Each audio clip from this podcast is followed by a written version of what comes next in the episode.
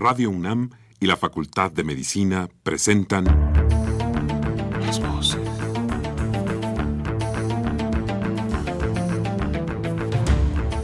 Voces. Las voces.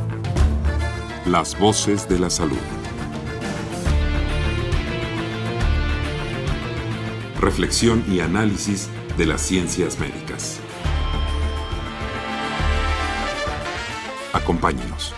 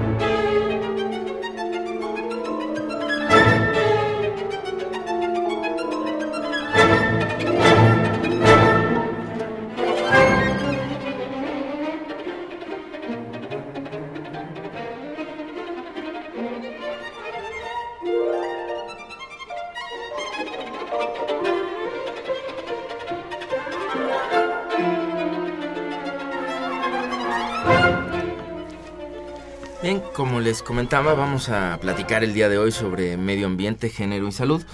Para ello se encuentra con nosotros la doctora Ana Rosa Moreno Sánchez. Ella es licenciada en biología por la Facultad de Ciencias de la UNAM. Cuenta con una maestría en ecología humana y salud en la Universidad de Texas. Ha sido consultora en Naciones Unidas en la Organización Mundial de Salud y Departamento de Salud Pública de la Facultad de Medicina de la UNAM. Doctora Ana Rosa Moreno, bienvenida. Muchas gracias por la invitación. Al contrario, gracias a ti por haber aceptado. Eh, bueno, pues yo quisiera que comenzáramos y, y, nos platicaras un poco qué es el ambiente o el medio ambiente, ¿no? Para algunos es hasta una redundancia decir medio ambiente, no sé. Eh, el medio ambiente es todo aquello que nos rodea. El ambiente físico, llámese suelo, llámese roca, eh, el ambiente químico, que son todas las sustancias que en un momento dado circulan en este, en este ambiente, ¿no? Llámese tierra, llámese agua, llámese agua de océano, llámese agua de lagos, y eh, lo que es la, eh, la parte biológica, el medio ambiente biológico, que son todas las plantas y animales que están en el, eh, sobre, la, sobre la tierra o en el agua. Entonces, todo eso conforma lo que llamamos medio ambiente, y que obviamente es muy complejo, si nosotros pensamos en la tierra, no es lo mismo la tierra de la costa, que es un desierto, o las montañas, o las sabanas. Entonces, cada una de estas áreas tiene sus propias características. Bien, ¿y a qué le llamamos salud ambiental? Pues salud ambiental lo llamamos aquello, aquel resultado de cómo el medio ambiente afecta la salud de las personas. Eh, y de las personas puede ser desde que la madre está embarazada hasta que la persona está anciana. ¿sí? O sea, cómo su relación con este ambiente biológico, físico y químico afecta su salud. Bien, eso tanto a, claro, y eso va desde dentro del útero hasta la parte externa, ¿no? El ambiente exterior a la madre. Claro, por ejemplo, los plaguicidas se ha visto que tienen afectaciones en el feto. Hay bajo peso al nacer, puede haber ciertas alteraciones de tipo eh, neurológico. Este, después la leche materna, por ejemplo, contaminada con plaguicidas, sí, este puede causar problemas también en el feto, en, en, el, en el feto y después en el recién nacido en aprendizaje. Entonces, efectivamente, esto es, este, nosotros desde que estamos gestándonos, estamos expuestos a lo que toda la mamá este, está comiendo, está respirando, está tomando, e incluso obviamente las radiaciones. ¿Y a qué se le llama degradación ambiental? Degradación ambiental es todo aquello que hemos hecho con el ambiente y que se ha destruido. Y bueno, en los últimos años cada vez es más evidente como la alteración de los bosques, la alteración de los suelos, este, la alteración de la calidad del aire, no por todas las actividades humanas tan diversas ha alterado el ambiente y lo ha degradado. O sea, prácticamente ahorita hay muy pocos lugares en el planeta que estén sin que hayan sido tocados por el hombre y alterado, ¿no? Y esto ha sido un proceso desde que nosotros empezamos a socializar como humanidad, ¿no? Y, este, y dejamos de ser nómadas y nos instalamos eh, a través de la agricultura, ¿no? Entonces en ese momento empezamos ya a manipular el ambiente y eso nos lleva hasta la época actual en donde la manipulación obviamente pues es muy extensa. Bien. Eh, desde tu perspectiva, ¿cuáles son las relaciones más importantes entre la salud ambiental, la pobreza y el desarrollo? Bueno, yo creo que esta, este es un tema muy importante porque obviamente eh, se dice, bueno, es que talaron los bosques, es que este proceso de rosa tumba y quema, por ejemplo, que hay en el sureste, en donde la población llega, este, tala y después quema y después siembra y después le llama la milpa que camina, porque después de dos o tres ciclos este, resulta que el suelo ya no da entonces, todo esto, ¿verdad? Que muchas veces acusamos a estas poblaciones es porque son pobres y porque tienen que buscar recursos para vivir, formas para vivir. Entonces, muchas veces eh, no tenemos todas estas políticas públicas que permitan integrarse a las sociedades pobres, que tengan oportunidades de tener un ingreso digno, un ingreso suficiente para su familia y entonces buscan alternativas en el medio ambiente. Entonces, esto obviamente pues son eh, carencias muy graves de desarrollo, porque una población que, que tiene un, un, desarrollo en el cual hay un respeto ambiental por un lado, pero por otro lado, más que nada, hay una serie de elementos de política pública que permiten, permitan que haya educación, que haya empleos bien remunerados, que haya protección de sus familias, ¿no? Obviamente esto no se da. Entonces, estas políticas públicas cuando fallan, ¿sí? Se mantienen pobreza, la pobreza de una forma muy grave y obviamente estas personas tienen que buscar alternativas y lo que tienen más accesible pues son es el medio ambiente. Entonces, de ahí viene muchas veces esta degradación ambiental sin dejar de darnos cuenta que la, la industria industrialización también es una forma muy grave de, este, de daño ambiental. Entonces, todo está eh, relacionado, pero al final de cuentas tenemos un medio ambiente muy, muy alterado. ¿Y cómo se conecta todo esto que nos estás eh, platicando, que es bastante complejo ya de por sí, con la perspectiva de género? Bueno, el problema de la perspectiva de género es que eh, muchas veces en principio se piensa que son solas las mujeres que en un momento se ven afectadas por las alteraciones ambientales y, bueno, es cierto que la mayor parte de las mujeres se ven afectadas, pero también los hombres, también los hombres. Y esto está en función de lo que se define como género, que son toda una serie de conceptualizaciones eh, sociales en las cuales se espera que uno se comporte de determinada manera con base en valores o en, o en, este, en ciertas situaciones ya establecidas, ¿no? O sea, la mujer es la que tiene que cuidar los hijos y el hombre tiene que ser el proveedor, ¿no? Se ha puesto de una manera muy simplista, pero esto obviamente es muy complejo. O sea, por ejemplo, y voy a dar un ejemplo, si, si en una familia pobre, eh, que tiene, por ejemplo, este, que siembra como agricultura de subsistencia, o sea, para que ellos mismos se abastezcan. Si en un momento dado viene una sequía o viene una inundación, pues se quedan sin alimentos. Y entonces tienen que buscar alternativas para poder llevar alimento a la casa. El que primero come en esa casa pobre, de pobres, es el marido, es el padre. Después comen los hijos varones, empezando por el mayor. Después comen las niñas y al final si quedó algo come la madre. No importa si está lactando, no importa si está embarazada. Y por ejemplo también, o sea, se dicen en cambio climático, que es una de las áreas que trabajo, que las personas más vulnerables al cambio climático es la mujer pobre e indígena. ¿Por qué? Pues porque no tiene herramientas. Y además una cosa que también es muy importante, o sea, las mujeres para su sobrevivencia son las que más dependen de los recursos naturales. Y a nivel mundial se sabe que más del 50% de las, ah, de las personas que trabajan en el campo, las campesinas, son mujeres. Y si nosotros nos ponemos a ver en México, ¿no? La cantidad de hombres que han migrado en búsqueda de mejores alternativas de vida, quien se queda en el campo y quien se queda a cargo de los hijos y de la familia es la mujer. Entonces hay toda una serie de complejidades en torno al género y la salud que, este, que obviamente tenemos que identificar, ¿no? Por ejemplo, eh, la mujer embarazada en los últimos meses de embarazo se tiene que parar varias veces al baño en la noche, ¿no? Entonces, en los lugares donde hay enfermedades transmitidas por vectores, sí, llámese este dengue, paludismo y demás, al salir del área en donde está protegida con un mosquitero, está expuesta, obviamente, a la picadura del mosquito, ¿no? Entonces eh, ahí hay posibilidades de que en un momento, como hay, hay sequía, la mujer muchas veces en zonas rurales tiene que caminar mayor distancia para poder tener acceso a fuentes de agua, la cual tiene que cargar el agua y tiene que llevarla hasta su lugar de origen. Entonces eso también implica mayor riesgo de ser picada por una víbora, por un alacrán o por un mosquito. Pero en el caso del hombre, por ejemplo, este, eh, se ha visto que cuando hay sequías aumenta el índice de suicidios. ¿Por qué? Pues porque el hombre está hecho para proveer.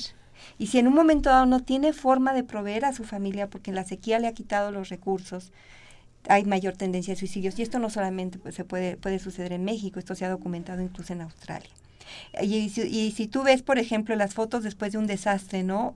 Tú ves al hombre en la orilla de lo que quedó de su casa, así con una actitud de total abatimiento. Y el problema es que el hombre, a diferencia de la mujer, no está acostumbrado a, este, a compartir sus emociones. Nosotros tenemos, por eh, cuestiones de género y por cuestiones este, biológicas, esa posibilidad de relacionarnos con nuestras amigas, nuestras madres, familia, etcétera, y, ir y llorar y, volcar nuestras emociones. Y el hombre, desafortunadamente, no, por esas cuestiones de género. Entonces, el hombre se trae esa frustración, ese enojo, esa tristeza y se ve abatido por dejar de ser el proveedor exitoso. Bien, y pasando a otro, a otro aspecto de este, mismo tema, eh, ¿cómo, consideras que afecta la doble jornada laboral a las mujeres eh, pobres y cómo influye esto en el medio ambiente? Pues es muy grave eh, este, esta, esta doble jornada, porque por un lado la mujer tiene que salir muy temprano y ver qué hace con los hijos, ¿no? Si quién los lleva a la escuela y demás.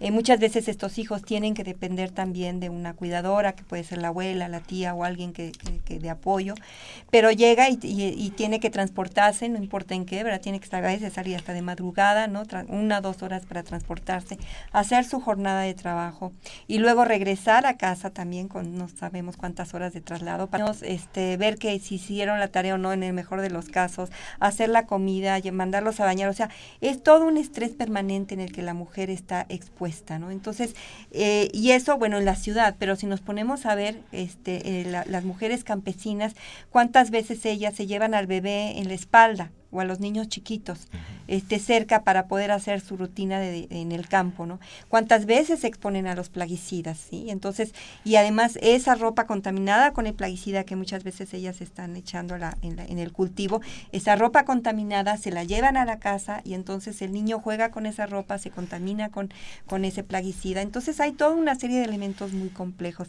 ¿Y qué decir de la minería, por ejemplo, ¿no? O sea, las, todas las zonas mineras son zonas muy contaminadas por metales pesados. Ellas la mayoría de las veces no entran a la minería, pero tienen que caminar grandes distancias para poder llevar el alimento al esposo y regresar a casa y hacerse cargo. Pero en el proceso se van, se pueden contaminar con el aire y con el suelo eh, debido a, las este, explotaciones mineras. Entonces, cada una de las situaciones es muy compleja y cada una de estas situaciones debe de ser evaluada. ¿Por qué? Porque no es lo mismo si es una zona minera de Perú que de Chile, que de Brasil, que de México, del norte de México, del centro de México o del sur de México. O sea, las condiciones culturales, las condiciones sociales, las condiciones económicas son diferentes. Que, te interrumpa un poco, pero es que eso que estás diciendo me parece que sería muy interesante si nos das unos ejemplos. Dices que son diferentes, este, concretamente podrías, para que nuestros radioescuchas se imaginen un poco en que eh, dar ejemplos, algunos dos, o desarrollar unos dos o tres ejemplos, digamos, entre estas minas eh,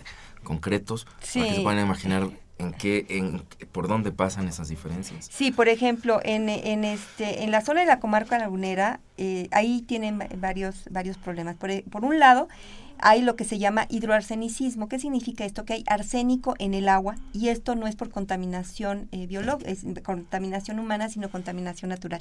Las rocas de los pozos tienen arsénico. Entonces, cuando llueve, el agua pasa por toda una serie de filtros, ¿sí? este, hasta llegar al pozo, y esos filtros son las rocas que están rodeando el pozo, que tiene arsénico, entonces acaba siendo arsénico, entonces, habiendo arsénico en esta agua. Cuando se saca el agua del pozo, hay una contaminación y el arsénico a largo plazo, ¿no? Puede ser carcinogénico. Y esto es para toda la población. ¿Sí? Pero además hay ciertas zonas, como en la zona de Torreón, en donde está esta compañía Peñoles, en donde se sabe históricamente que ha habido grandes problemas con contaminación por plomo y que estos niños han tenido problemas de aprendizaje y problemas neurológicos. Esto es un problema que se data de muchos, muchos años. Ha habido grandes movimientos sociales en la zona para poder este, eh, tratar de que las emisiones disminuyan y esto, bueno, no ha tenido todo el éxito que se desearía. Y entonces son zonas en donde decimos, bueno, por un lado tenemos una población que se expone, hombres, mujeres, niños, ancianos y demás, se expone al arsénico. Por otro lado son muy pobres, ¿sí? O sea, no, todavía estas, estas zonas no tienen toda el agua potable que requerirían, porque son poblaciones aisladas o relativamente aisladas. Pero además, si nosotros nos vamos un poco hacia las zonas urbanas, tenemos esta contaminación en la zona de Torreón. Entonces ahí empiezan a, vincularse diferentes riesgos ambientales que en un momento dado tienen repercusiones en salud humana. Y entonces en este caso, por ejemplo, de los niños, pues sí, el, el, grupo blanco, el grupo más grave es el de los niños. Ahora esto pasa en, la comarca lagunera, pero en Hidalgo, por ejemplo, está la población está de Molango, en donde se explota el manganeso. Entonces el manganeso también se ha visto que tiene afectaciones en los niños particularmente, ¿no? O sea, problemas de aprendizaje. Los metales pesados en general tienen daños para problemas neurológicos que impiden que tengan buen aprendizaje los niños. Entonces, bueno, y si nos vamos, por ejemplo, a la zona de Chihuahua, hay zonas en Chihuahua en donde hay una mayor incidencia de leucemia en niños, que parece asociarse con el uso de plaguicidas en la región. Ajá, entonces ahí los niños vuelven a ser poblaciones vulnerables. Pero en el Estado de México también se han hecho estudios, por ejemplo, de las mujeres y hombres que trabajan en, en, la siembra de flores. Y los plaguicidas se han encontrado que en el caso de los hombres causa infertilidad, aunque si bien después de cierto tiempo pueden recuperar su capacidad eh, de engendrar. Pero en las mujeres los niños tienen afectaciones este, neurológicas eh, en, al nacimiento por que las madres se expuso de, eh, cuando estaba embarazada. Entonces esto, claro, no tenemos toda la investigación que quisiéramos, que esa es una de las grandes carencias, ¿no? O sea, necesitamos hacer más investigaciones y lo que pasa en un lugar no necesariamente se puede extrapolar a otros. Si nosotros vemos, por ejemplo, las poblaciones pobres del norte del país, eh, muy posiblemente no tengan esa, esa desnutrición que hay en el sur del país, ¿sí? En donde hay muchísima mayor pobreza. y esto sería, digamos, en, el, en cuanto al ambiente exterior. Y en cuanto al, al ambiente dentro del hogar, este, ¿cuáles son los principales contaminantes y quiénes son los que están más expuestos? Eh, esa pregunta es muy importante para México porque se calcula que alrededor de 28 millones eh, de personas dependen de la quema de este material orgánico, sí, llámese este eh, leña, llámese materia fecal seca de ganado, o sea, todo lo que es de origen biológico se quema para, este, por un lado, calentarse en la casa o bien para cocinar es lo que se llama la contaminación de interiores. Esto se da en prácticamente gran población indígena y gran población pobre. ¿sí? O si nosotros vemos los mapas donde hay población indígena y pobre, incluso en, las mismas ciudades, ¿no? los alrededores que no tienen este eh, gas natural o gas LP, este, pues tienen, tienen que depender de estos combustibles. Entonces, ese tipo de gases es extraordinariamente tóxico. O sea, causa problemas respiratorios gravísimos y daños pulmonares muy serios, problemas de enfisema, este, pueden llegar a ser carcinogénicos. ¿Y quiénes están en esos lugares? Las mujeres, que son las que cocinan por un lado, pero por otro lado también los bebés pequeños, o sea, muchas veces la madre carga en sus espaldas al bebé recién nacido, pequeñito, o los chiquitos que todavía no caminan están dentro del hogar. Entonces, esos niños están también en riesgo de padecer problemas respiratorios este, muy graves, sobre todo menores de un año, que es la etapa más frágil en, en la infancia. Entonces, eso es gravísimo. Se han hecho muchos estudios. Hay cierto tipo de, de eh, política pública para poder tener otro tipo de fogones, fogones que sean eh, mucho más este, eh, exitosos para la combustión por un lado, pero que también no tengan esa, esas emisiones tan dañinas, ¿no?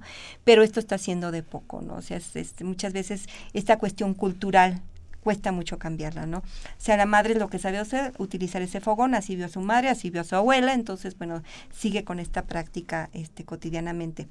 Y este tipo de lugares no tienen ventilación. Y esto se da en todo el mundo. ¿eh? Uno lo puede ver en África con los Masai Maras, uno lo puede ver en Asia. Esto es un problema a nivel mundial. Y por otro lado, ya pensando en, en las, en las este, pues, eh, casas, ¿no? Como las nuestras, muchas veces el uso de, de, de todo lo que es el material de limpieza. El ama de casa se va y compra porque esto es exitosísimo ¿sí? Este, para, limpiar la ropa o para limpiar la cocina, los baños. Pero cada, cada producto exitosísimo significa que tiene obviamente químicos que son muy fuertes. Y estos químicos pueden a ella afectarla en, las manos, pueden afectarla incluso si hay vapores, ¿no? Este, en, la, en, en la, problemas de tipo respiratorio. Este, pero además, una cosa muy importante, pueden ser una fuente de accidentes infantiles.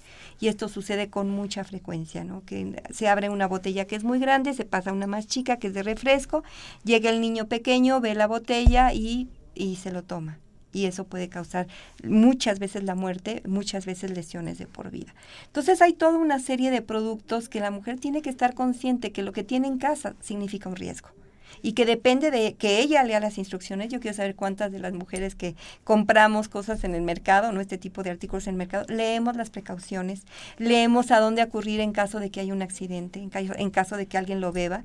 Y entonces cuando sucede el accidente y la madre está angustiada porque el niño está convulsionando, no sabe qué hacer. ¿sí? Entonces este es un mensaje que sí realmente vale la pena que este se considere. Bien, sí, son cosas muy...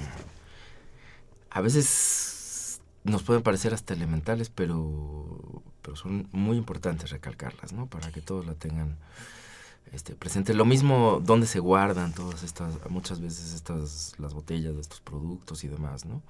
Pueden generar lesiones que no estén al alcance de los niños y todo esto.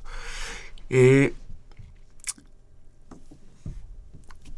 todo esto está relacionado con muchísimas enfermedades, evidentemente, tanto en hombres como en mujeres, pero desde tu perspectiva, ¿cuáles son las principales, eh, ya has mencionado muchas, pero qué enfermedades consideras tú que están o que, tienen una mayor incidencia y que están relacionadas con eh, todo este aspecto que nos estás platicando de medio ambiente y salud. Eso que tú dices, gracias por la pregunta, es lo que se llama en términos epidemiológicos la carga global de enfermedad. O sea, ¿a qué le achacamos más este, las enfermedades? Bueno, en, eh, según la Organización Mundial de la Salud, una de cada cuatro enfermedades se relaciona con el ambiente de forma directa o indirecta. Este, para el caso de los niños, el 35% de las enfermedades se relaciona con problemas ambientales. ¿Qué quiere decir? Que el medio ambiente es algo muy importante y que no podemos dejar de obviarlo. Y, voy, a, voy a dar una, un ejemplo que me gusta mucho compartir. Este, alguna vez en una reunión en Brasil, em, eh, una de mis colegas con las que trabajo allá decía que estaban en un, con un brote de hantavirus es una enfermedad infecciosa este, en Brasilia. Y Brasilia, pues es una, es una ciudad que fue creada a fines de la, de la década de los 50 para que fuera la capital de Brasil. Es muy seca, muy, muy seca, de tal manera que tuvieron que construir un lago para que la ciudad tuviera humedad. Y entonces este, mi colega me decía, no, es que fíjate que hemos pasado una temporada muy larga de sequía. Pero de repente empezó a llover, empezó a llover, a llover, a llover. Y con la lluvia vinieron los granos y con los granos llegaron las ratas y con las ratas llegó el hantavirus, porque quien transmite el, el, este, el hantavirus es la rata. Entonces yo le decía, bueno, pero ustedes tienen un sistema de salud muy sólido, bla, bla. Dice, sí, pero muchas veces olvidamos el rol del medio ambiente y cómo todo está concatenado. Entonces esto nos lleva a darnos cuenta cómo el medio ambiente no solamente a través de productos químicos sino y físicos como la radiación, ¿no? La radiación solar que puede llegar a la larga a causar eh, cáncer de, piel, sino también las cuestiones biológicas están involucradas. Entonces todo esto se interrelaciona, ¿sí? Pero en, y, retomo lo que en las últimas eh, semanas nos estaba preocupando mucho, que es la contaminación atmosférica. La contaminación atmosférica se considera uno de los 10 eh, problemas ambientales más graves a nivel mundial. Y según las últimas cifras, se calcula que 420 personas por hora mueren por la contaminación de exteriores a nivel mundial. Y, se hacía la reflexión de que decimos, bueno, cuando se cae un avión y se mueren 250 personas, pues todo el mundo está en la televisión, todo el mundo se preocupa y todo el mundo este, lee la noticia y está pendiente de lo que pasó días después y se encontró la caja negra. Pero si nos ponemos a pensar que, 400, que en esta hora que nosotros estamos platicando, a nivel mundial se murieron 420 personas por contaminación atmosférica en interiores y por la contaminación de interiores, son 490.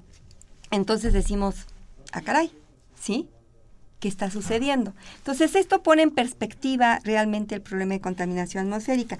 Se calcula que en México hay 20.000 muertes prematuras al año en todo el país por exposición a contaminación atmosférica. ¿Qué es una muerte prematura? Es alguien que todavía no tenía, no era su momento de fallecer. ¿Sí? A lo mejor son personas mayores que, que, tienen ya una patología, pero de todas maneras, si nosotros le quitáramos el factor de exposición a contaminación atmosférica, no se moriría. Pero si se expone a esa contaminación, puede llegar a, tener la muerte.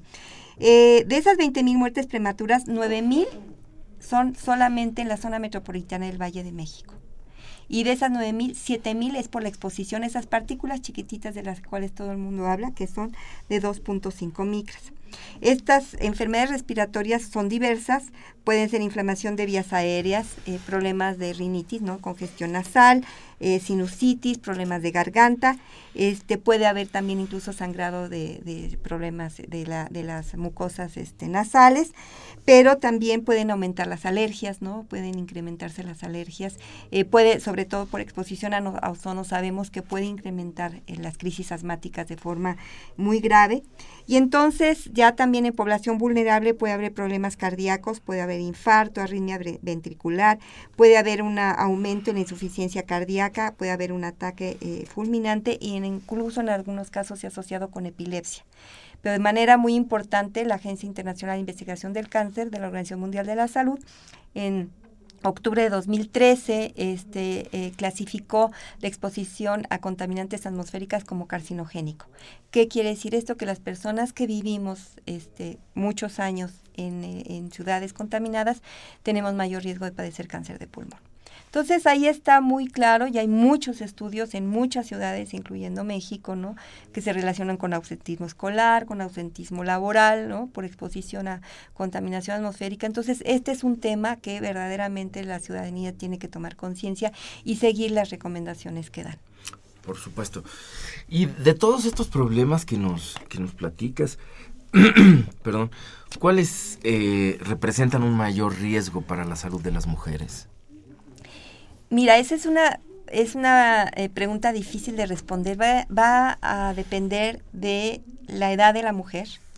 No es lo mismo una bebé que una niña de 5 años, que una adolescente, que una mujer adulta, que una mujer adulta que ha tenido cinco embarazos o una mujer adulta mayor.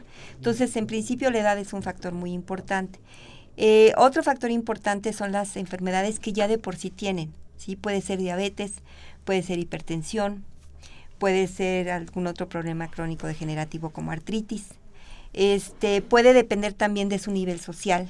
una mujer que tiene una casa que está protegida, que tiene un servicio médico adecuado, obviamente eh, sus riesgos van a disminuir. Eh, pero las hace un rato decía, ¿no? Las poblaciones pobres, como que sean mujeres pobres e indígenas, pues la mujer pobre indígena, ¿dónde vive? Pues en una casucha, ¿no? Este, ¿Qué servicios eh, de salud tiene? inexistentes o, muy difíciles de alcanzar a corto plazo ante una emergencia. Entonces, todo esto se complica, ¿no? Y, por eso es muy importante los estudios que en un momento dado se hacen eh, para mujeres, para hombres, pero sobre todo en los lugares. O sea, ahorita yo estoy trabajando en un proyecto este, en, en Teciutlán, Puebla, en donde es un lugar en donde en 1999 sufrió un deslizamiento muy grave por lluvias extremas. Estamos trabajando cuestiones de percepción de riesgo. Y, por ejemplo, la percepción de riesgo es diferente en hombres que en mujeres. En la mujer, como está tan enfocada en el cuidado y en la atención, su, su riesgo es más alto. O sea, ella es capaz de percibir más el riesgo. ¿sí? En cambio, el hombre por cuestiones también de género, ¿no? Él no le pasa nada, él es el que soluciona los problemas y que le cuesta mostrar preocupación, entonces su percepción de riesgo es más baja. Más baja.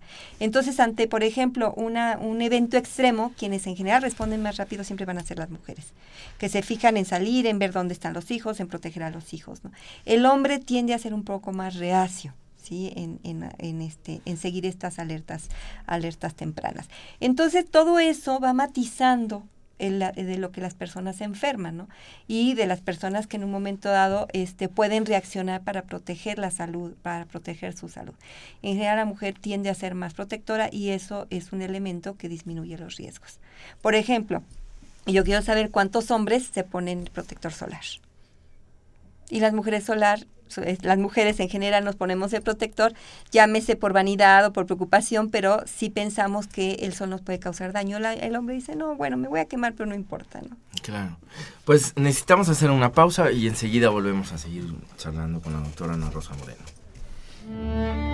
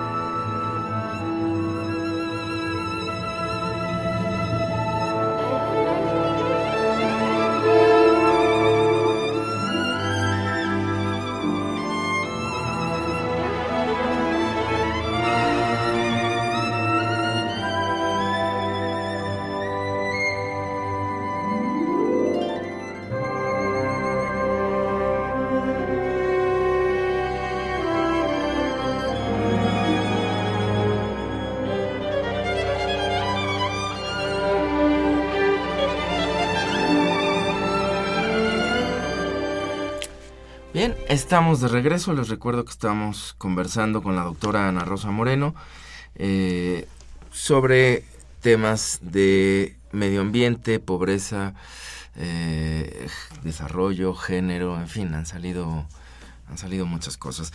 Y tenemos un par de, preguntas de la audiencia. Eh, la señora Laura Cruz de, te pregunta que si hay en algún lugar información como, como la que estás aportando, eh, alguna bibliografía que puedas recomendar, que, puedan, que puedan consultar. Eh, bueno, sí, eh, para el caso de a nivel mundial, la Organización Mundial de la Salud en la página de, de la OMS es www.who.int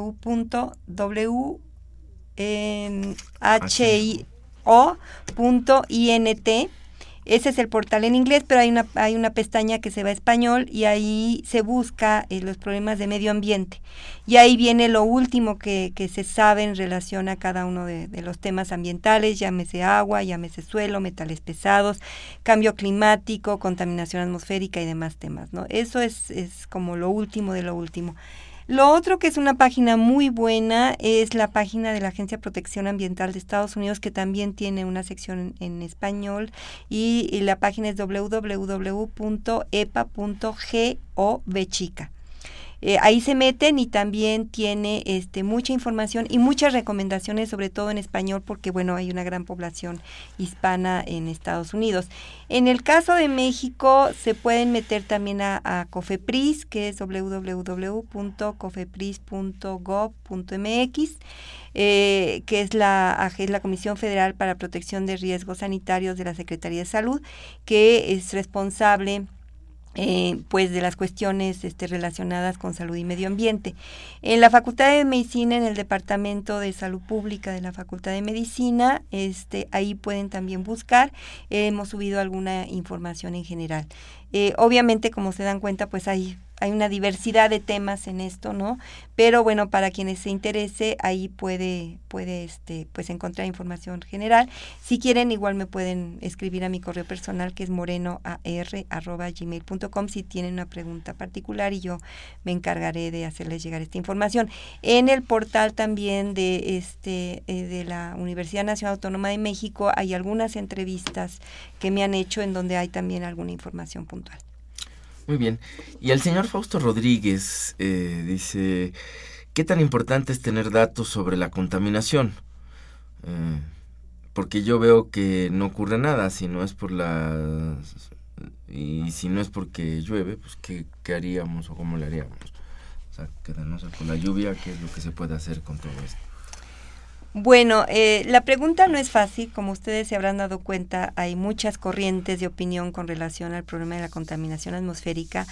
Eh, yo lo que puedo comentar es mi área, que es básicamente salud, no soy ingeniero ambiental, este, hay algunas cosas que bueno, yo he visto en otros países, pero lo que lo que sucede en un país, pues no necesariamente se puede extrapolar al 100% a, a nuestra población mexicana, pues porque somos una población que está a una cierta altitud, entonces ahí esas condiciones geográficas hace que la combustión eh, de la gasolina sea diferente, así uno vive en el nivel del mar. Por eso también incluso uno, uno es el problema de la contaminación atmosférica en el Valle de México, pero otra es la que hay en Guadalajara, en este Mexicali, que es una de las ciudades más contaminadas del país, precisamente porque es una zona desértica, o Monterrey, que tiene obviamente una, una área industrial muy, muy eh, importante y diversificada. Entonces, como decía hace un, hace un rato, ¿no? Cada, cada zona va a tener sus características. Desde el punto de vista de salud, yo creo que es muy importante, y esto es fundamental, que el sector salud trabaje de forma muy cercana con todos los otros sectores. ¿Por qué digo esto? Lo que se decide en el sector agua va a tener repercusiones en salud. Lo que se decide en el sector de bosques va a tener repercusiones en salud y ustedes van a pueden decir, bueno, ¿y por qué los bosques? Bueno, porque en los bosques hay cierto tipo de microorganismos que se llaman vectores que pueden transmitir ciertas enfermedades a la población. Con el cambio climático, por ejemplo, ahora estamos viendo cómo estos microorganismos vectores se están moviendo puede ser que ya la temperatura no esté tan cómoda y entonces se vayan a zonas donde antes no vivían y empiecen a transmitir enfermedades este, que van a ser relativamente novedosas. Entonces, por eso el sector salud tiene que trabajar cercanamente con el sector forestal, entre otras cosas. Tiene que trabajar cercanamente con el factor, con el sector agrícola. ¿Por qué? Porque depende, de, nosotros dependemos de tener una seguridad alimentaria que garantice que todos los mexicanos tengamos una dieta adecuada, lo cual sabemos que no sucede, ¿no? Las poblaciones pobres obviamente no tienen esta, esta posibilidad, pero esto tiene que mejorarse. Entonces, nosotros tenemos que trabajar cercanamente con todos los sectores, sector salud, para que cualquier decisión ¿sí? siempre esté matizada por lo que puede pasar con la salud de las, de las personas. Entonces, en, eh, extrapolando lo que decía hace un momento, el sector salud tiene que trabajarse muy cercanamente con el sector ambiental y con, en este caso, sí, con el, sector responsable de las emisiones de contaminación, que es la, es la Semarna, la Secretaría de Medio Ambiente y Recursos Naturales. O sea, eh, ellos tienen que trabajar cercanamente con las normas. ¿Qué son las normas? Son estas cifras que eh, vienen eh, propuestas por la Organización Mundial de la Salud, por la Agencia de Protección Ambiental de Estados Unidos. La concentración de, de cada uno de los contaminantes eh, no garantiza, pero protege la salud de las poblaciones, no necesariamente las vulnerables, porque ese es otro tema. Hay poblaciones vulnerables, en el caso de contaminación atmosférica, que son los niños menores de 5 años, que son los ancianos y que son las personas ya con problemas crónicos o cardíacos respiratorios. Entonces, esos deberían, deberíamos de preocuparnos más por ellos y ser más estrictos con la norma. Pero uno puede decir, la norma dice, por ejemplo, este 40 microgramos de partículas suspendidas este, en, metro, en metro cúbico de aire. Pero si nosotros no tenemos una política ambiental que garantice que esa norma se cumpla, pues la norma está en el papel y no pasa más. Entonces lo que se tiene que hacer de una forma muy, muy eh, consensuada y muy eh, analizada científicamente, geográficamente, es eh, hasta dónde nosotros podemos empezar a manejar esas normas que se cumplan. Y si no se cumplen, ¿qué es lo que está pasando con salud? O sea, quisiéramos ver, por ejemplo, pues qué, qué, cuál ha sido la respuesta del sector salud en estas semanas de contaminación en función de cuánta gente, ¿sí? Se enfermó, qué edades, qué sexos, en qué, en qué delegaciones o en qué centros este, hospitalarios y cómo estuvo la mortalidad, si es que acaso se detectó un aumento de la mortalidad. En la medida que nosotros podamos tener esa información, es en la medida que podemos lanzar campañas para, para proteger la salud de la gente. Pero una cosa muy importante, pueden haber muchas campañas, pero si las personas no tienen credibilidad, ¿qué pasa? Que la campaña, bueno, pues son palabras que se lleva el viento y las personas siguen sin proteger su salud. Y vamos a hablar, por ejemplo, de los deportistas. O sea, yo quiero saber cuántos de los deportistas ante la contingencia ambiental que hubo o la precontingencia dejaron de hacer su deporte en exteriores. No sucede. Y los deportistas es un, es un grupo muy, muy vulnerable. Veamos al ciclista. El ciclista en la calle va pegado al escape del automóvil o al escape del camión. El ciclista va respirando cuatro veces más por el ejercicio que está haciendo. Entonces está metiendo más contaminación que una persona que va caminando en la calle. Y el ciclista lo está haciendo por salud, pero resulta que no, se no es tan saludable andar en bicicleta en épocas de, contingencia. Además, sí, eh, las personas que corren en, eh, en exteriores o en interiores corren con la boca abierta y respiran, como digo, cuatro veces más. Están metiendo más contaminación y, al meterlo por la boca abierta no se está filtrando las partículas mayores como sucede si se respira por las fosas nasales. Entonces, el ciclista se ha visto, por ejemplo, que puede llegar a tener problemas en, el corazón por la exposición a contaminantes atmosféricos. Estos son dos estudios que por ahí salieron recientemente con personas que hacen ejercicio al aire libre en contaminación normal, no estamos ni siquiera hablando de contaminación con este con contingencia. Entonces, es muy importante que también estas campañas logren llegar a la ciudadanía y la ciudadanía a ellos no les va a importar si hay 50 microgramos o si hay 100 microgramos, eh, para ellos la cifra no es importante. Es importante para el sector salud que echa a andar la alarma, pero por eso todo el sector ambiental tiene que trabajar cercanamente con el sector salud para poderle dar información y que se proteja la salud de la gente. Y desde tu punto de vista, ¿qué tan qué tanto se ha logrado, digamos, esta relación entre el sector salud y, los otros sectores? Pues yo creo que hemos tenido que picar piedra. Y yo creo que este, esto sí es una debilidad que nosotros como sector salud tenemos. El sector salud tiende a ser muy endogámico. Y bueno, este, esa palabra significa que a los médicos les gusta trabajar con los médicos o con aquellas personas que apoyan su ejercicio médico directamente. Pero, este, y este es un mensaje que le mando siempre a mis alumnos, el, en cuestiones ambientales, el, este, el médico tiene que platicar con un toxicólogo y con un toxicólogo ambiental para tener una idea, por ejemplo, qué pasa con un compuesto que entra al medio ambiente y que más tarde que temprano llega al agua y esa agua es bebida por la población y esa persona resulta afectada. Ambiental es el que precisamente está haciendo todo este monitoreo atmosférico y que tiene que ver cómo le lanza la información, con qué frecuencia y con qué validez desde el punto de vista tecnológico para poder proteger la salud de la gente. Pero tiene que platicar con él. Tiene que platicar con un abogado un abogado que trabaje legislación ambiental, para saber cómo esa normatividad realmente eh, es, es ese valor, de acuerdo a los valores internacionales, que va a proteger la salud de la gente, personas este, de población abierta o bien las poblaciones vulnerables que se tiene que bajar la norma para proteger. ¿sí? Y tiene que también aprender a trabajar con el geógrafo como el geógrafo con los que yo estoy trabajando ahora, para ver dónde están las zonas de riesgo de inundaciones. Ajá. Para que entonces trabajar con, el, con esa tecnología y que tengamos la información adecuada para poder proteger la salud de la gente. Inundaciones, huracanes. O por ejemplo también este, con, con, eh, con las personas que trabajan eh, toda esta parte este, de climatología. ¿Qué pasa si en un momento dado hay un eh, incendio forestal? Y el incendio forestal, lo que se llama la pluma de contaminación, que es toda esta, este humo quemado por el incendio forestal, ¿sí? De acuerdo a la climatología, en la mañana toda esa masa de, de, de humo contaminado se va a llegar y se va a colocar encima de Jalapa, Veracruz, por ejemplo. Y entonces tenemos que proteger a las personas con todos los problemas respiratorios, incluso a la población en general, que no salga, que se proteja, que selle ventanas, que ¿sí me explico?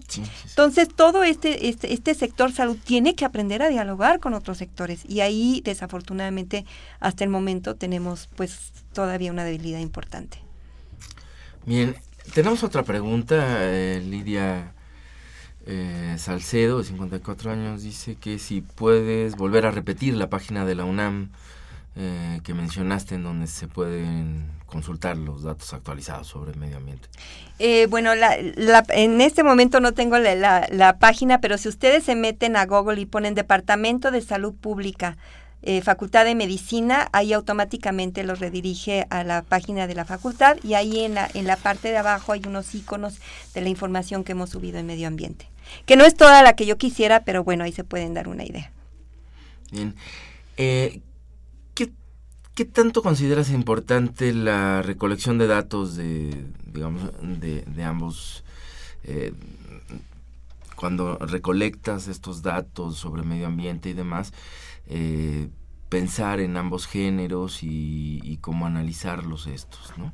Yo creo que es muy importante el que todas estas investigaciones se hagan con enfoque de género, pero al mismo tiempo tenemos que eh, perfilar este género. Como hace un rato decía, no es lo mismo una mujer de Torreón que una mujer de San Cristóbal de las Casas o que una mujer de la Canja Chanzayab, que son las mujeres lacandonas. ¿no? O sea, estos grupos de, si bien todas somos mujeres, este, las mujeres entre sí en grupos sí somos, somos diferentes. Entonces tenemos que disecar perfectamente las cuestiones sociales, ¿no? Edad, este, nivel, nivel de estudios, este, nivel económico, si trabaja, si trabaja en casa, si o si trabaja fuera de casa, o si tiene doble jornada, o, si en un momento dado es una jefe de familia, porque las jefes de familia obviamente tienen un estrés adicional. Entonces, eh, dependiendo de lo que nosotros queramos buscar, ¿no? Estamos buscando salud mental, estamos buscando, por ejemplo, enfermedades respiratorias en las mujeres que trabajan, que viven en, en las zonas urbanas y pobres, ¿no? Buscando eh, problemas de contaminación de interiores por la quema de, de material biológico. O sea, todo esto se tiene que definir, ¿no? Y entonces esto es muy importante. Por ahí se hicieron estudios recientes sobre género y cambio climático en México y se encontró, por ejemplo, que este, las mujeres ante, ante la falta de muchas veces alimento y de tiempo para, para que preparar comida como se hacía hace 20, 30 años, pues entonces ahora ellas mismas dicen, no le doy dinero al niño y se va a comprar unas papas, se va a comprar un refresco, se va a comprar, no sé, cualquier este alimento chatarra, ¿no? Y la madre de alguna manera queda contenta porque el niño se le quite el hambre y lo entrecomillo, pero no se está nutriendo.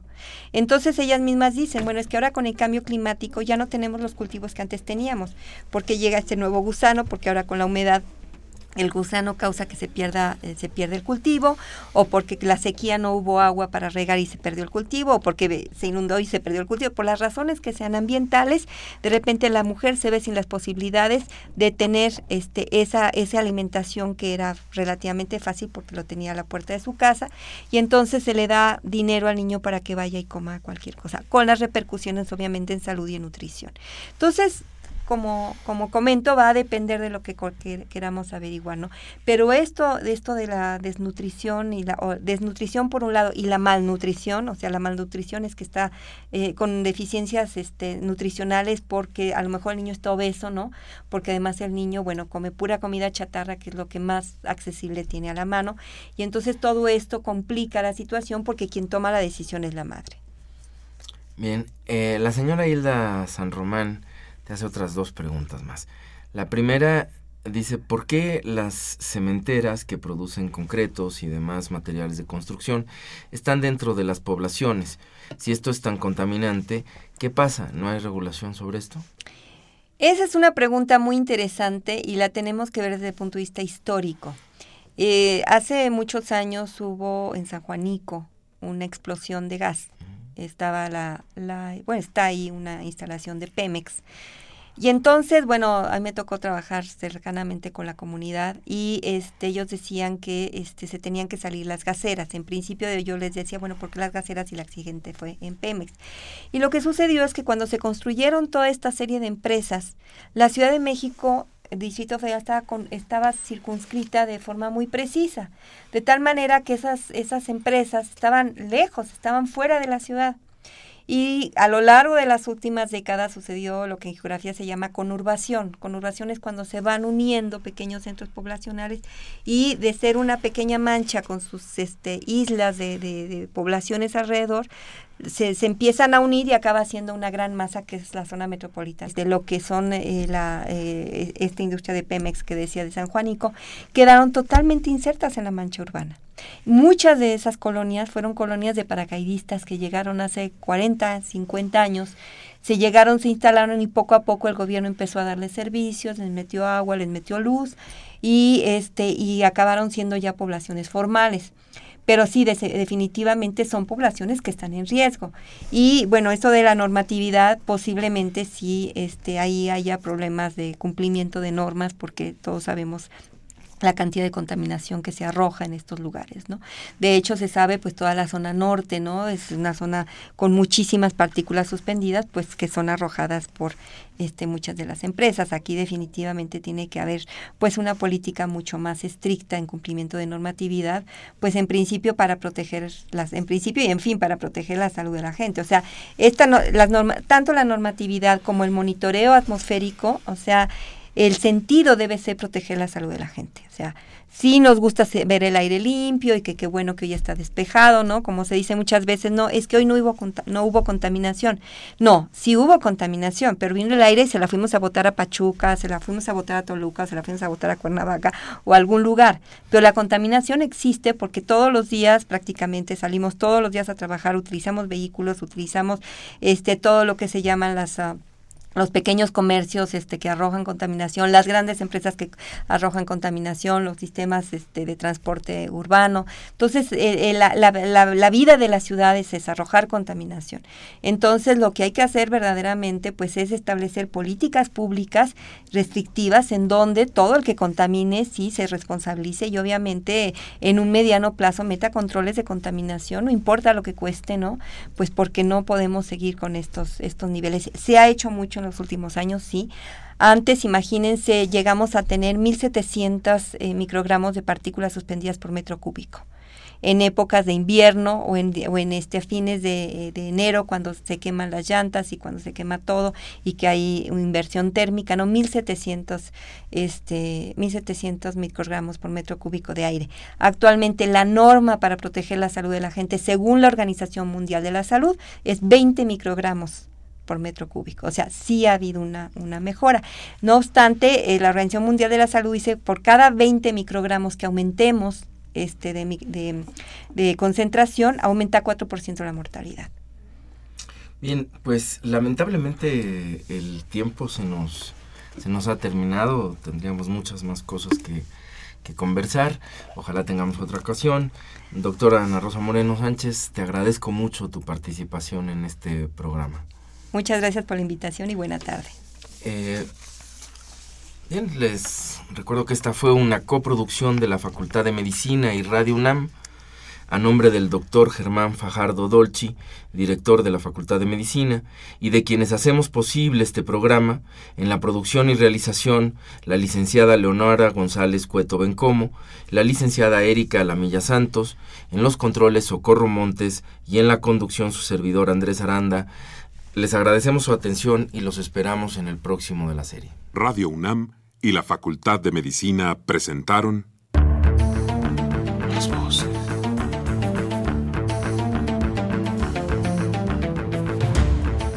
Voces. Las voces. las voces. Voces. Las voces de la salud. Reflexión y análisis de las ciencias médicas.